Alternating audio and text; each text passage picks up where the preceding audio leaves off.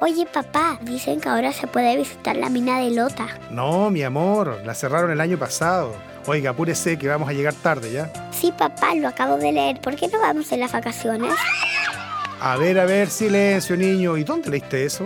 Mira, en el Turistel dice, la mina de carbón de Lota está abierta para que el turista conozca por dentro esta impresionante historia de Chile. Fíjate tú, ¿eh? no tenía idea. Qué bueno que ya aprendí a leer, ¿cierto, papá?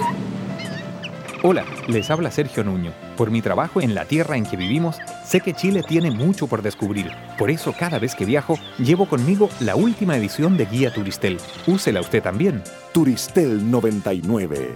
Chile en sus manos. Fue un aporte de Guía Turistel y Asociación de Radiodifusores de Chile, Archie.